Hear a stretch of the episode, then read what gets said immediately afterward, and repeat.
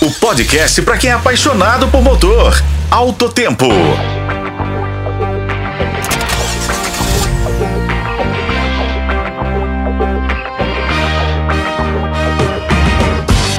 Olá, bem-vindos ao Alto Tempo, podcast que mantém você atualizado com as últimas novidades do mundo automobilístico. Hoje temos um segredinho revelado diretamente da China.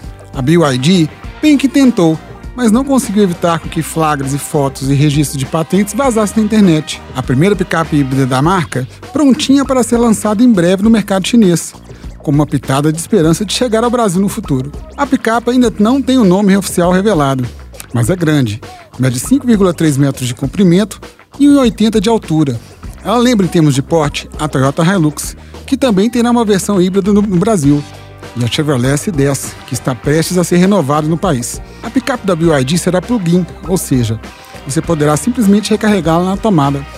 Agora vamos falar do coração dessa feira. A nova caminhonete da BYD será equipada com motor a gasolina 1.5 de 139 cavalos. Para dar um toque híbrido, terá dois motores elétricos, resultando uma potência combinada de 480 cavalos. O design da nova picape chinesa lembra da nova geração da linha F da Ford, como a Ford F-150, que recentemente estreou no Brasil.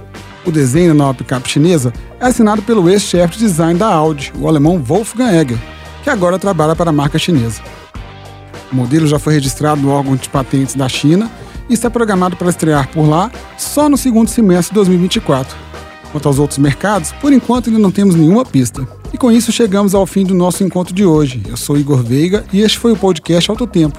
Acompanhe pelos tocadores de podcast e na FM o Tempo. Até a próxima!